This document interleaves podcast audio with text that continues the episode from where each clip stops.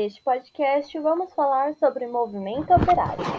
Bom, primeiro precisamos lembrar que o comunismo se tornou um projeto político, com apoiadores durante o século XX.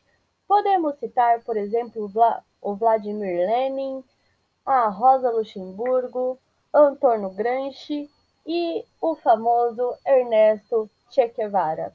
Bom, eles formaram aí a vanguarda da a, perdão, a vanguarda operária. Com isso, né, a revolução industrial estava acontecendo, né? E a gente teve o reflexo que foi todo incentivado para a revolução de 1930 em nosso país.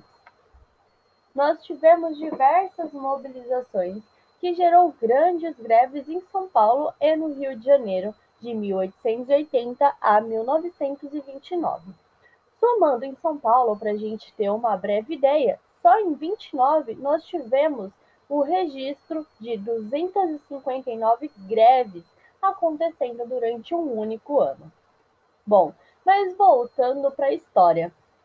Os trabalhadores que vieram aí para suprir a mão de obra escrava de outros países da Europa principalmente da Itália e os espanhóis, eles vieram aí com promessas do governo, promessas principalmente de modificar, né, é, as suas vidas, de melhorar o padrão de vida, de ter mais condições financeiras.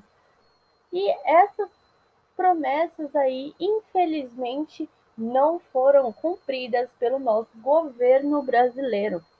Esses imigrantes chegaram aqui, como eu comentei anteriormente, principalmente espanhóis e italianos, e notaram que tudo que foi prometido era exatamente o oposto.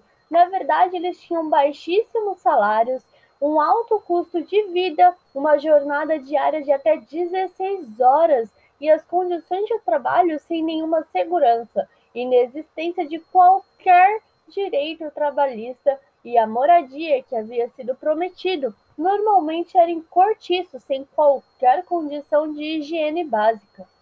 Bom, esses imigrantes se rebelaram, na verdade, eles começaram a se organizar e formaram os primeiros movimentos sociais dos trabalhadores assalariados. As ideias, na verdade, é, são muito similares ao do comunismo. Vou ler um pedacinho para vocês. Uma nova organização da sociedade, o fim da exploração do homem pelo homem, a abolição da propriedade privada, a coletivização dos meios de produção e a solidariedade entre os produtores, a classe trabalhadora. Isso lembra muito comunismo, mas na verdade não é comunismo, na verdade, esses grupos, essas organizações, são aí anarcossocialistas. Eles foram principalmente influenciados aí por causa dos trabalhadores dos países de origem deles mesmos, tá? Ou seja, é, as principais reivindicações desses trabalhadores anarcossocialistas era a jornada de oito horas diárias do trabalho, o fim do trabalho para menores de idade, segurança nos locais de trabalho, redução, da, redução dos valores de aluguéis, redução dos custos de alimento, direito à sindicalização, a libertação dos operários presos durante a greve e a recontratação dos grevistas demitidos. Bom, é, esse grupo aí, ele se organizou e fundou no nosso país o primeiro núcleo anarquista em 1890. As propagandas deles incluía principalmente a luta à greve geral. Bom, novamente vou retratar. Lembra muitos fundamentos do comunismo, mas não é comunismo, tá bom, galera?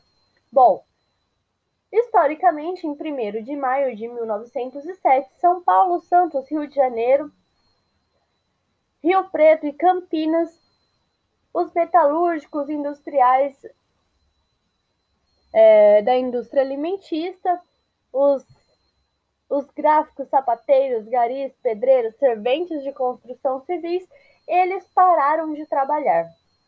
E aí aconteceu uma grande greve. Porém, a maior parte desses trabalhadores, como era estrangeiro, eles foram ameaçados. Como assim, professor, ameaçados? Exatamente isso. Existia uma lei que fazia com que esses estrangeiros que participassem de qualquer greve, eles fossem aí mandados embora para o seu país de origem, tá? Essa era a principal forma aí da polícia fazer o controle social naquela época. No entanto, em 1917, a gente teve a maior greve, reunindo 37 mil trabalhadores apenas em São Paulo, e durou um mês, o mês de julho inteirinho. E no Rio de Janeiro, 60 mil trabalhadores pararam durante um mês inteiro. No entanto, durante tudo isso aí, a gente tem que lembrar que aconteceu outros tipos de movimentos sociais, tá? Vamos aí retratar a Guerra dos Canudos, a gente teve a revolta das vacinas, a revolta da chibata, também tivemos a Guerra dos Contestados em Santa Catarina e entre outras aí acontecendo ao mesmo tempo em nosso país. Bom, aí vocês vão me perguntar, tá, professora, mas tudo isso aconteceu e não gerou nada? Como assim? Gerou sim. Quando entrou a era Vargas, o que, que a gente teve? A gente teve aí Vargas dando direitos trabalhistas aos trabalhadores urbanos. Por que urbanos? Porque o contrato que Vargas realizou na verdade, era o que? Eu dou direitos para os trabalhadores das indústrias urbanas e eu beneficio as classes dominantes, dando aí aos trabalhadores rurais nada. Ou seja, as condições desses trabalhadores rurais continuaram péssimas. Bom, mas aí esse é para o nosso próximo podcast. Então, por enquanto é só. Lembrando só para recapitular, a imprensa operária, ela é, tinha o quê? Ela tinha como objetivo publicar os periódicos através dos quais eram difundidas informações para ele saber qual era o objetivo, as lutas, as organizações políticas e sindicais.